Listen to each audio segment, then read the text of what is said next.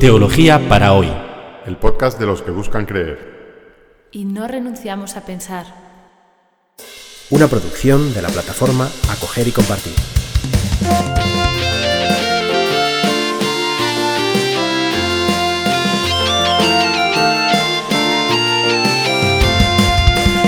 Bienvenidos a este episodio 45 de Teología para hoy que hemos titulado Jesús, Hijo de Dios. En el episodio anterior nos quedamos a la puerta de la que llamamos la pregunta del millón, de la teología. La cuestión, la pregunta más importante de la fe cristiana. ¿Quién es Jesús? ¿Y quién es Jesús en relación con Dios? ¿O en qué podemos, en qué sentido podemos afirmar que Cristo es Dios? Dicho de otra manera, ¿cómo tendríamos que pensar a Dios para poder incluir a Jesús en su definición? En este episodio vamos a comentar la afirmación del credo que dice, que confiesa Cristo como el Hijo de Dios. El Nuevo Testamento da testimonio de que Jesús llamaba a Dios Padre. Lo vemos en los Evangelios en varios lugares. Jesús llamaba a Dios Abba, Padre, y tenía esta relación de confianza con Él. En otros lugares del Nuevo Testamento se afirma que Jesús es Hijo de Dios. Obviamente cuando decimos que Dios es Padre o que Jesús es el Hijo de Dios, estamos utilizando aquí un lenguaje analógico. Eh, utilizamos unos una, experiencia humana, que es el de la paternidad y el de ser hijos, para aplicarlo a, Dios. Y, esto siempre, este uso metafórico de, la palabra humana, pues, pues es, un, una forma de estirar el lenguaje. Y, no es, y no es una manera muy precisa de hablar. ¿eh? Cuando decimos que Jesús es hijo de Dios, ¿qué es lo que queremos decir? Pues, hombre, en principio podemos decir muchas cosas. ¿Eh? porque también los cristianos nos sentimos hijos de Dios y llamamos a Dios Padre, por ejemplo, cuando rezamos el Padre nuestro. Así que en cierto sentido nosotros también somos hijos de Dios. Y en un sentido eh, incluso más amplio podríamos hablar de todo ser humano como hijo o hija de Dios. ¿no? Entonces, ¿qué, ¿qué hay de especial en afirmar que Jesús es el Hijo de Dios? El Nuevo Testamento precisa que Jesús es Hijo de Dios de una manera eh, única, especial. Y lo hace con expresiones como, como esta, ¿no? que Jesús es el unigénito de Dios, que quiere decir el Hijo único de Dios. Jesús es Hijo en un sentido único. ¿eh? En otro lugar leemos que Jesús dijo, Todas las cosas me han sido entregadas por mi Padre, y nadie conoce al Hijo sino el Padre, ni nadie conoce al Padre sino el Hijo, y a quien a quien el Hijo se lo quiera revelar. E, esta frase, ¿no? Nadie conoce al Padre sino al Hijo, nadie conoce al Hijo sino al Padre. Crea, ¿no? Este, como este, nos, nos, introduce como en un dinamismo donde el Padre y el Hijo pues se intercambian conocimiento e información y están como en una conexión única. Que hay una conexión única entre Dios y Jesús. Hasta el punto que, que en el Evangelio, según San Juan, leemos que Jesús dijo, el que me ha visto, ha visto al Padre. Es decir, que lo más que podemos decir de Dios es, es que es como Jesús. Y esta es la revolución de la fe cristiana, ¿no? Que no podemos ya prescindir de Jesús para hablar de Dios. Ahora bien, el Nuevo Testamento jamás identifica totalmente Dios y Jesús. Los trata siempre como, vamos a utilizar aquí una palabra que aún no utilizan los evangelios, pero que llegará más tarde, son dos personas distintas. Una cosa es la persona del Padre y otra cosa es la persona del Hijo. Son dos sujetos distintos. Por eso Jesús habla a Dios como, como si se tratara de otra persona. Es que es otra persona. Le habla de tú. Y, y en algunos pasajes eh, del Evangelio, pues Dios habla, como en el bautismo, de su Hijo, de tú también, a Jesús. No podemos por un lado, identificar totalmente Dios y Jesús, y por otro lado, hay que afirmar, o el Nuevo Testamento expresa esta fe de los primeros cristianos en que, en que hay una conexión íntima entre Dios y Jesús.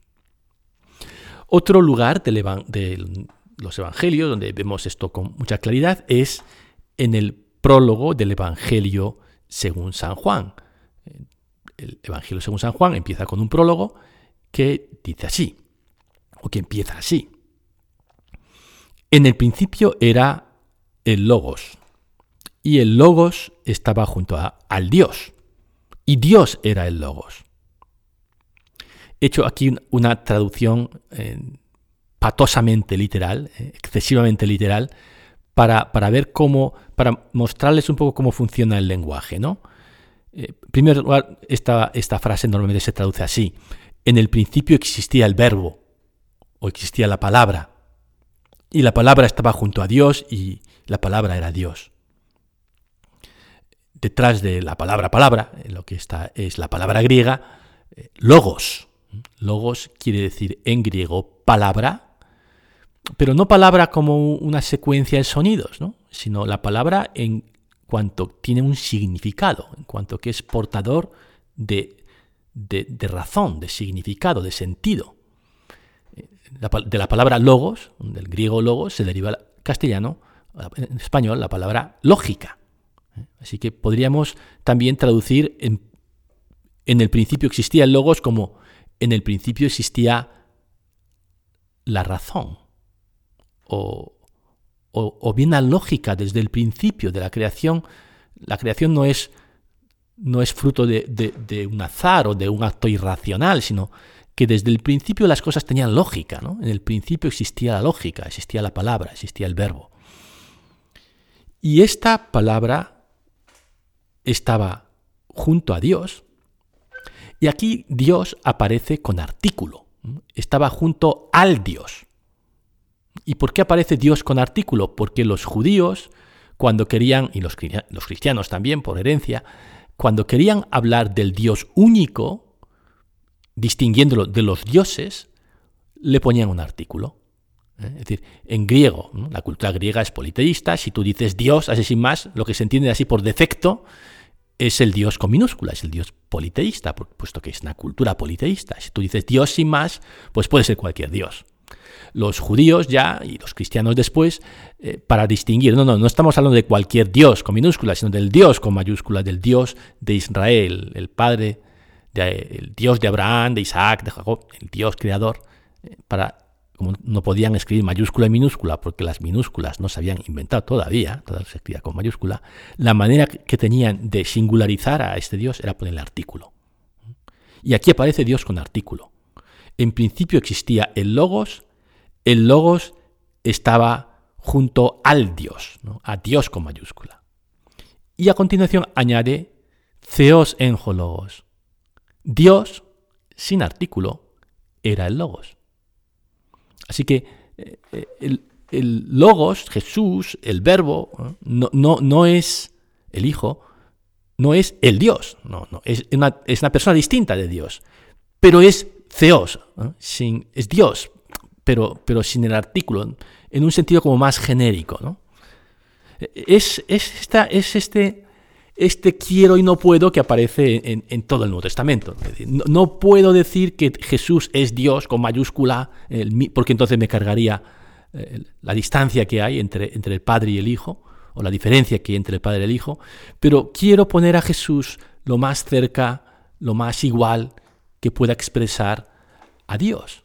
Y esto es esto es donde están los textos del Nuevo Testamento. Otro texto crucial que ya hemos comentado en algún podcast anterior es el de la carta a los Filipenses, capítulo segundo, en el que ese himno precristiano empieza diciendo que Jesús, que Él no se aferró a existir en la forma divina, morfe y se vació a sí mismo tomando morfé dulu, en forma de esclavo. Dios, Jesús existía antes de nacer en la forma en la forma de Dios, se anonadó y llegó a existir en la forma de esclavo Morphée Dulou. ¿Qué podemos decir así un poco en resumen? Que, que lo que el Nuevo Testamento testifica es que a partir de la experiencia de haber conocido a Jesús, su vida, su muerte, su resurrección, no podemos seguir hablando de Dios prescindiendo de Jesús. De alguna manera, bueno, como afirma Jesús en el Evangelio de Juan, quien le ha visto a Él, le ha visto al Padre. O si prefieren utilizar en vez de la vista el oído, Jesús es la palabra última, definitiva de Dios. Cuando Dios se comunica con la humanidad, lo que le sale es como palabra, es esta persona, es este ser humano, es Cristo. Y como dice San Juan de la Cruz, Dios ha quedado como mudo y no tiene más que hablar, porque lo que hablaba antes en partes a los profetas, ya lo ha hablado en el todo, dándonos al todo, que es su Hijo. Dios que ha dicho todo lo que tenía que decir, ofreciéndonos a Jesús. Todo esto es bastante sutil. E, espero que estén un poco confundidos, me parece normal, yo también lo estoy. No se termina de comprender esto, es un misterio, pero, pero no estemos perdidos del todo. ¿no? Es decir, hay algo de Dios que desborda un monoteísmo simple, al menos desde la fe cristiana. Albert Einstein dijo que, que las cosas había que explicarlas de la manera más sencilla posible. Y esto es lo que tratamos de hacer todos los que nos dedicamos de algún modo a la enseñanza. Hay que explicar las cosas de la manera más sencilla posible. Pero añadió, pero no de forma más sencilla de lo posible. Y es que hay simplificaciones que deforman tal, de tal modo lo que se está explicando que ya resulta irreconocible. Cuando los cristianos nos preguntan qué queremos decir cuando, cuando decimos Dios, lo menos que podemos decir es que Dios es Padre, Hijo y Espíritu Santo. No podemos sin más afirmar y decir, bueno, Dios es uno, el que creó el cielo y la tierra, como lo hace el Islam o el judaísmo, y ya. No, no, es Dios, creador del cielo y la tierra, su Hijo Jesús nuestro Señor y el Espíritu Santo Señor y dador de vida. Es lo menos. Si, quitas un elemento ya, ya no te estoy diciendo en lo que yo creo, estoy diciendo otra cosa. ¿no? El Dios en el que creemos los, los cristianos no es eh, un bloque, eh, eh, un bloque sólido monoteísta, digamos, mucho menos es, son los dioses, ¿no? tipo eh, los politeísmos, tipo el hinduismo el, o el sintoísmo, donde los dioses están agazapados en la realidad, en, la naturaleza, en el cosmos, formando parte del cosmos. No estamos ahí. Estamos hablando de un Dios único y trascendente, pero ese Dios único y trascendente se ha revelado en Jesús y se hace presente por el Espíritu sin dejar de ser un único Dios. Y hay gente que encuentra que esto es, que esto es absurdo, ¿no? Y otros que pensamos que, que, más bien pensamos que es como, como introducirnos en un dinamismo de pensamiento que no se detiene, que es un misterio. Y, y, de hecho en la tradición cristiana siempre ha habido esta, esta práctica del pensamiento que se llama teología, ¿no? El Dios de, de Jesús da que pensar. Y, no nos permite detenernos en decir, ah, pues esto ya está, esto es así, ¿no? Eh, sino, sino que nos introduce como en el, en el misterio inacabable de Dios que no se agota, no podemos decir solo que es trascendente, ¿no? sino que es trascendente y, y, y se hace inmanente y se hace presente en la historia, no podemos decir solamente que es monoteísta, pero tampoco podemos decir que hay tres dioses. Hay un solo Dios, pero, pero es un Dios plural en su unidad. E, es un Dios eh, que, que, está más allá de todo, pero también más acá de todo. Es más íntimo que mi más íntimo yo. E, es un Dios que de alguna manera eh, nos hemos que Jesús nos lo ha acercado tanto que empezamos como a, no poderlo abarcar de un golpe de vista. ¿no? Quizá esta es una buena metáfora. E, en el judaísmo Dios está a una cierta distancia y, ves que es una unidad. ¿no? Hubo, un tiempo en que, en que los científicos creían que, que el átomo era átomo, es decir, que no se podía separar en partes. Eso quiere decir átomo, sin partes. Pero a medida que la ciencia avanza y se va acercando, vamos conociendo más de cerca el átomo, vemos que el átomo tiene una estructura, que el átomo en su unidad hay también pluralidad. ¿no? Esto es, una torpe metáfora, pero, pero, es algo así. ¿no? Empezamos a ver a Dios por dentro y, es un dinamismo eh, que no podemos abarcar con la inteligencia pero que podemos pensar, ¿no? podemos introducirnos o por lo menos nos provoca, nos provoca pensar. Bueno, pues esto es un poquito eh, eh, el tema de Dios, Jesús, Hijo de Dios en el Nuevo Testamento.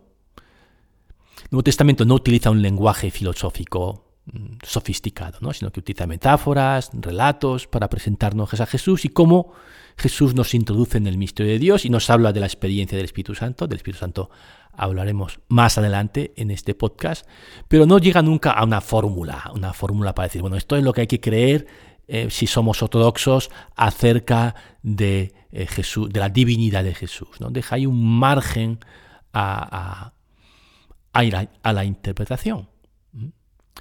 Y esto es lo que, lo que va a empezar a suceder.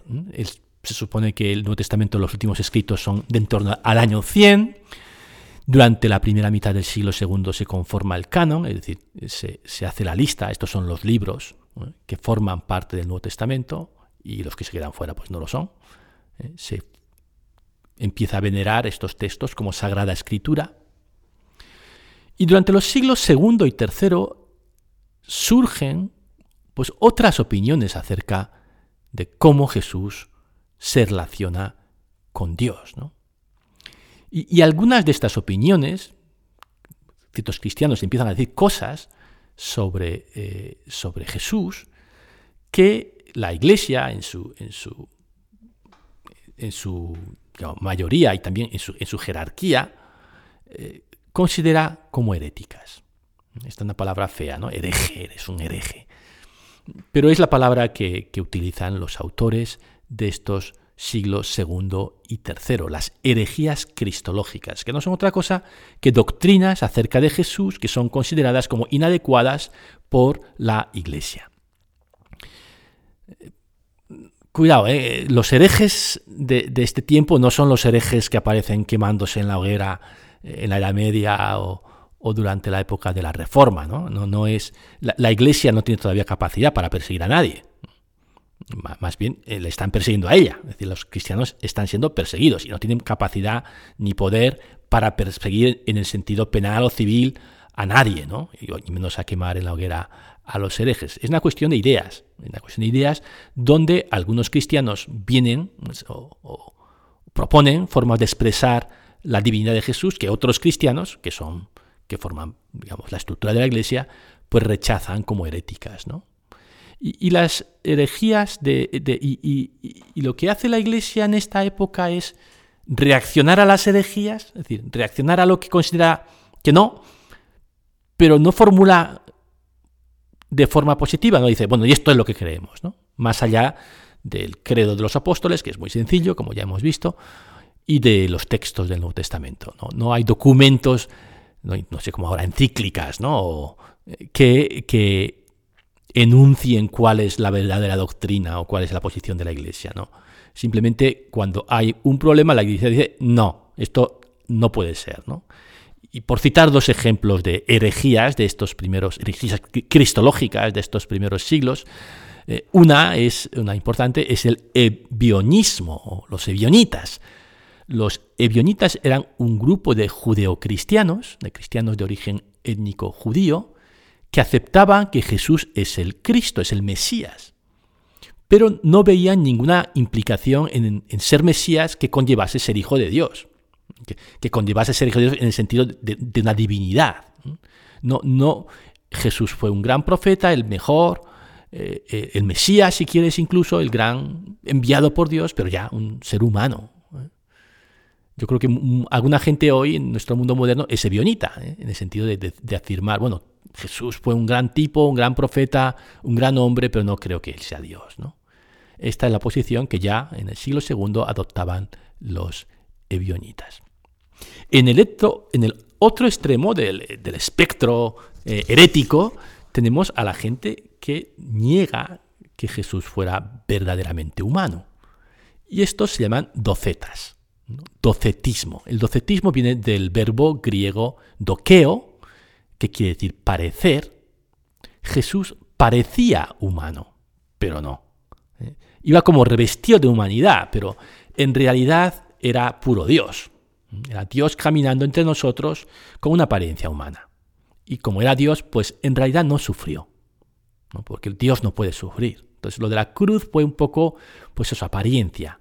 ¿eh? Pero no, no, Jesús no sufrió verdaderamente, porque no era humano.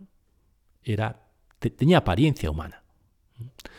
Así que tenemos estos, estos, estas herejías. ¿no? Una, por un lado, Jesús no era Dios, por, otro lado Jesús no era humano. Es como dos negaciones que la Iglesia a su vez niega. Es decir, no, no, ninguna de esas dos posiciones es la correcta. Viene a decir, son heréticas. Entonces, ¿cuál es la correcta? Ah, eso no lo, contesta. no, formula de forma autoritativa cuál es su posición, pero cuando hay una posición que, ve que se, que, se sale de, de, la verdadera fe, pues dice, no, eso no, por ahí no vayáis, ¿no? Por ahí no vayáis. Y así eh, se suceden las herejías durante los siglos segundo y tercero. Hasta que llegamos al siglo IV. El siglo IV van a pasar muchas cosas. El siglo IV es quizá donde realmente hay un giro brusco e importante en la historia de la Iglesia, en la historia del cristianismo y también en la Iglesia, en la historia del mundo. Pero de eso vamos a hablar la próxima semana. Que paséis unos bonitos días, nos vemos dentro de una semana.